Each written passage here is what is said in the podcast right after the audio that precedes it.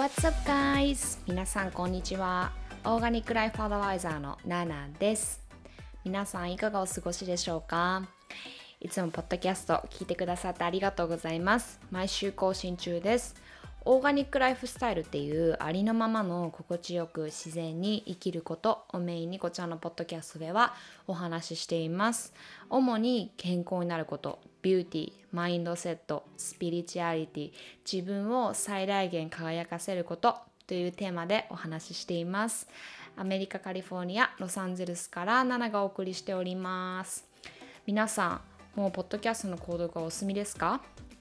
購読すると毎週自動的に新しいエピソードがダウンロードされます。ドライブ中や電車の中、家事をしている時、料理をしている時、リラックスしながら聞いてくださいね。はい、皆さん、お元気でしょうか、えー今こちらはロサンゼルス9月、9月じゃないや。で、声が出ない。まだ起きたばっかなんですね。10月8日の、えー朝7時。はい。お水を飲みながら、コーヒーを飲みながら、これを、えー録音？収録？録音？レコード？頭回ってないかもしれない。はい、しています。皆様、どんな一日をお過ごしでしょうか？はい。もうね、結構 LA 寒くなってきました。うん。秋な感じがしてきてですね。日本はどうかな？体温めてねあのー季節の変わり目は体を崩しやすいので皆さんで、えー体温めて糖食べてはい過ごしていきましょうね。はい、糖食べてって言ったんですけど私はあのー蜂蜜を販売しています。カリフォルニアからですね皆さんのお家のドアまで届けさせていただいています。まあ結構このポッドキャスト聞いてくださってる方は私のインスタグラムから来てくださる方が多かったりとかするのかな。でポッドキャストから来てくださった方はあんまり私がしていることをねあのご存知の方もあのいるのかな？どうなんだろうな？はい。私はオーガニックとかウェルネスのねあの会社をアメリカで、えー経営してましてでまあその、えー事業の一部として日本の皆さんにオーガニックの蜂蜜を届けさせていただいてます。うん、もうね本当にね美味しいんですね。本当にめちゃくちゃ美味しくて。そう。一回みんなに食べてもらいたいなと思います。なんか甘いもの食べると幸せになるじゃないですか。そう。あれを蜂蜜食べてると常にキープできる感じ。見られたりとかしても蜂蜜食べようって言ってねちょっと気持ちを落ち着かせて体を落ち着かせてほっと息ついてみたいなね。なんかそういうのあのすごく大切だと思うんですよね。今みんなバタバタ過ごしてると思うので。はい。蜂蜜めっちゃ美味しいです。はい蜂蜜の話は置いておいて今日はね、えー変化について皆さんにお話をしたいなと思っています。うん、なんか、うん、そうだな。なんかまあ私事ではあるんですけども、まあ、ここ1、2年ぐらい、1、2、3年、いやもう6年ぐらいずっとだな。私は変化を繰り返しているんですけども、うん、だから周りからすると本当落ち着きがないねってね、思われるんですよ。うん、まあなんかもう落ち着きがないねからもう7は止まらないねみたいなところで、えーもう落ち着いてるのかな？はい、まあ、そういうふうに結構私は周りから思われてるんですがうん。まあ変化ってそうですね。変化のことって皆さん考えたことあります？だから私は結構常に考えててうん、なんかこうそうだな。変化することが怖いって大抵の人が思うと思うんですよね。そう怖いって思うと思うしリスキーだと思うから変化を生み出せないって人すごく多いと思うんですよ。うん。まあ、例えば人間関係にしたって、えー、働いている職場だとしてもなんか自分が本当に心の底から満たされていないでなんかこうあの幸せを生み出せてないなってなんとなくうすうす気づいてるけどもその場所にもう何年もいるからこそ離れるっていうことが怖いみたいな。不安みたいな。先がき、えー、先が怖いみたいなね。うん。って言ってなかなか変化を生み出せず、えー、なんとなく現状維持ですかをねしているとまあそれもそれでいいと思うんですよね。うん。特に私なんかは同じことをずっと続けるっていうことが苦手っていうか新しいことすぐしたくなっちゃうので、まあ、それがいい意味でも悪い意味でもっていう部分はあるのでその例えば同じ職場に何十年も勤めている人とかの話を聞くとすごいって思うんですね本当に心の底から。だから全然悪いことではないんですよ。悪いことではないんですけども皆さんそれぞれがそこの場所にいて満たされていなかったりなんか違うなモヤモヤっていう気持ちがあるのであれば別にそこにね居座ることだけが選択肢ではないと思います。うん、でそこに居座ることだけが安全圏でもないとは思います。安全圏ではないけどもコンフォートゾーンだなとは思いますね。まあ、よくコンフォートゾーンっていう言葉なんかモチベーションモチベーショナルスピーカーの人がよく言ったりとかもすると思うんですけどもうちの会社でもね結構ね出てきますね。コンフォートゾーンを超えようとかね。うん。まあ何て言うんだろうな。ある程度心地いいけど自分に正直だけどちょっと居心地悪いとかちょっとそれを試してみることであのそわそわするとかそういう気持ちを感じるところにわざと自分から突っ込んでいく。チャレンジしに行く。トライしに行く、うん、まあそれがコンフォートゾーンを超えるっていうことなのかな。うん。まあ、例えばなんだろうな、まあ、私今、まあ、まあネイティブではないんですけど、まあ、英語はあの、まあ、彼がね英語圏の人なので英語喋れないとコミュニケーション取れないのであまあ取れる部分もあるか取れる部分もありますね。あれとか言ってね通じたりとかね。まあそれなんかこう日本人同士とかでもあると思うんですけどうん。まああのアメリカ来たばっかの時はえー、英語が喋れなかった。まあそのアメリカをアメリカに引っ越してきたっていうのもある意味っていうかいやまあ私の中でかなり大きかったですね。コンフォートゾーンをめちゃくちゃ超えてはいたんですけどまあそれで引っ越していろいろ落ち着いてきてで、まあ、友達作るとかあの知ってる人をこうあのまあなんていうの知らない人との出会いとかね。新しい人との出会いが増えてきてでまあ私最初ニューヨークに住んでたのでまあ、日本人めちゃくちゃ多いんですよ。まあ、ロサンゼルスもめちゃくちゃ多いんですけど、うん。で、まあ、私最初語学学校、英語の勉強しに学校に通ってたので、まあ、そういうところに私と同じ目的を持つような日本人の方とかが結構いてね、やっぱね、話しちゃうんですよ。やっぱり同じ国、ね、母国が同じだからこそ、やっぱりその不安なこととかもね、重なってくると思いますし共感できる部分とかあのお互い辛いことが何か分かるから支え合えたりとかもちろんそういう部分はあるんですけどもやっぱりそこは置いといて日本語を喋れるっていうことがやっぱり心地いいすごいコンフィなんですよね。そうだって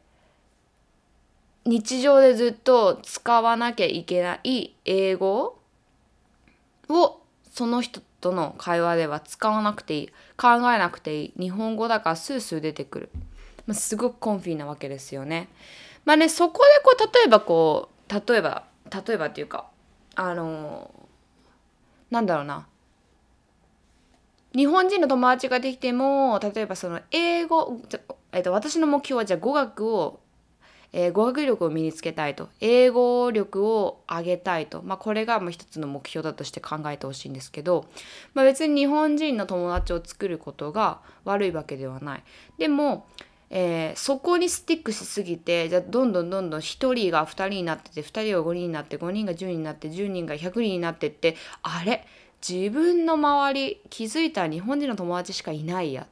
うん、これは語学力を身につけたい英語を取得したいっていうところにはなかなかたどり着かない、まあ、そういう生活を自分の中で生み出していたなとあの思うんですね。うんうんうん。まあ私はその時、まあアメリカ人の友達がいたりとかその時付き合ってた彼とかもアメリカ人だったので、まあ、そこでねうまくこう、えー、英語は身につけることはできましたが、まあ、ただねなんとなく私のなんだろうな生活っていうか人生の中で何が例に挙げられるかなと思ったら、まあ、アメリカに来たこととか、まあ、その英語を取得しようと思ったこととか、まあ、そういうところにたどり着くのかなと思って今例を挙げたんですけども。うんまあ、でも本当にねその時やっぱり日本語をしゃべる喋れる環境っていうのがすごく心地よかったし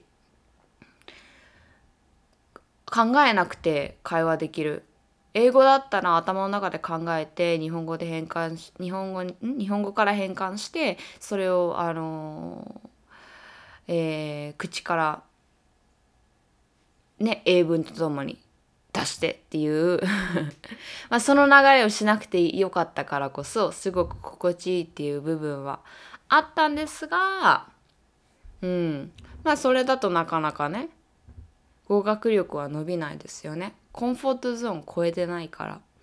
うん、だから逆にそこをぐっとこらえてまあ日本人の友達はね別に作ってもいいと思うし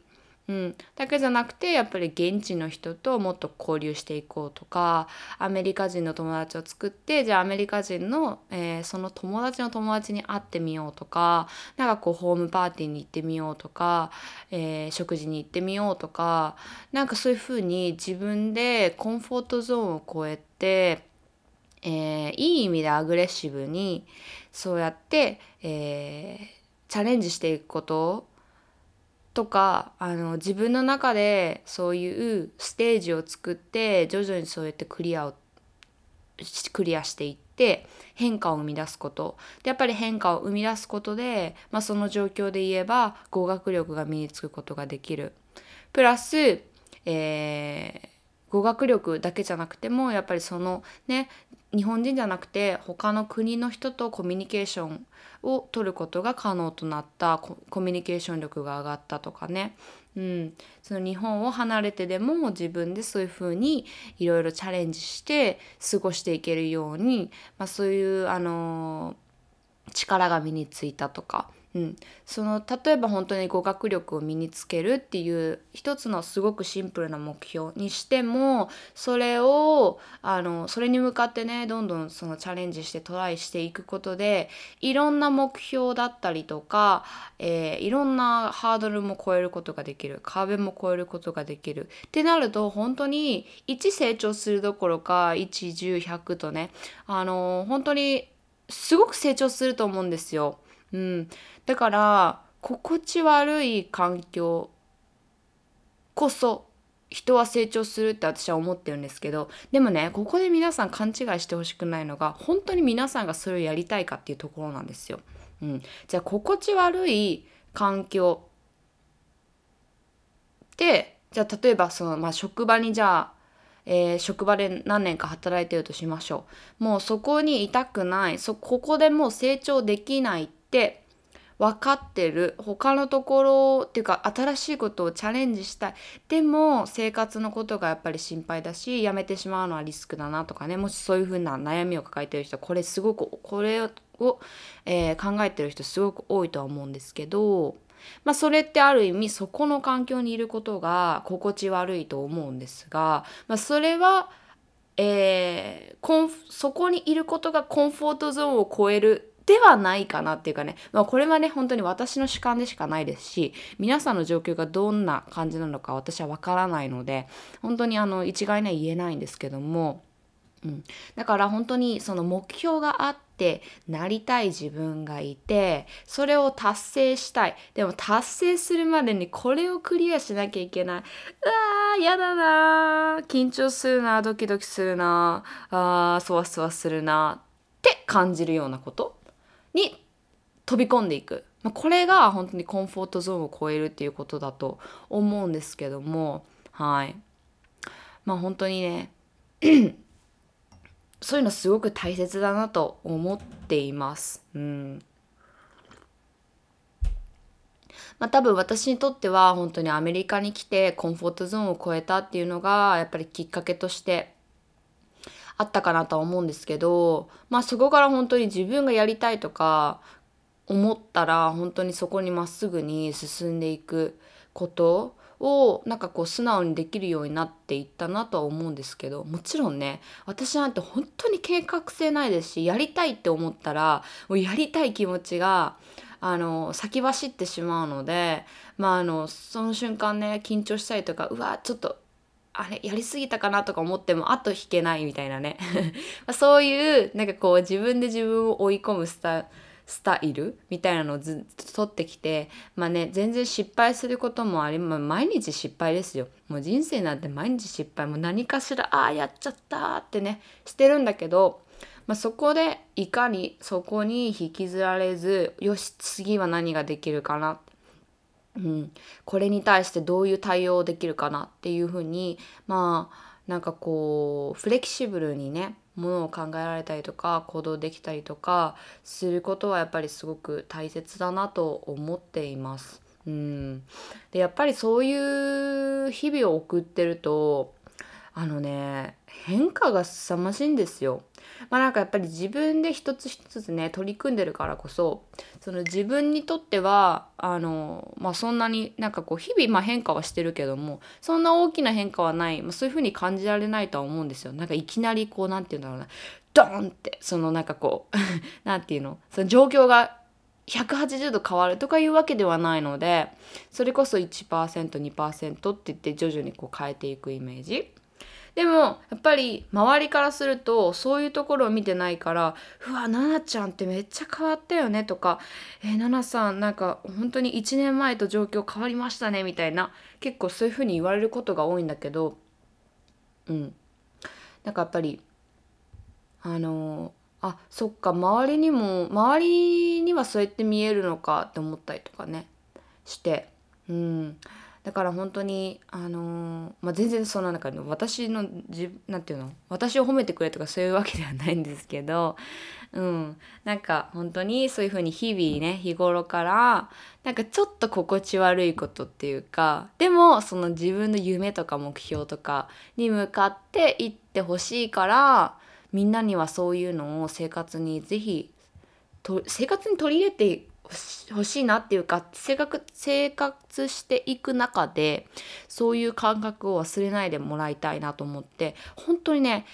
挑戦する時変化を生み出す時本当に、まあ、それがうまくいかなくても絶対そこから何か新しいものが生まれるんですよ。まずそのチャレンジをしたっていうことでもう皆さんはコンフォートゾーンを超えてますよね。その一歩を踏み出しただけでまたそのコンフォートゾーンの幅が広がってっていうことは自分があの思ってる以上に自分が成長しているからあのコンフィに、えー、なんだろうなものをこなすようなことが可能になる、まあ、その幅が広がるっていうのかな。でねまたねその本当にそこにたどり着いたとしてもまた待ってるのは挑戦なんですよ。でもね多分ね人間ってそういうもんなんですよね。人間の本質とかまあ動物とかだってそうだと思うんですけどやっぱりあのずっとこう挑戦し続けていきたいものだとは思っているのでうん。まあ、もちろんねずっと挑戦し続けたりずっと何かを追い続けていると疲れてしまうのでそこはね本当に一日の中であの心地いい時間をぜひ作ってもらいたいなって私はね最近あの政治を耐えたりパロサントっていうね LA で流行っているまああの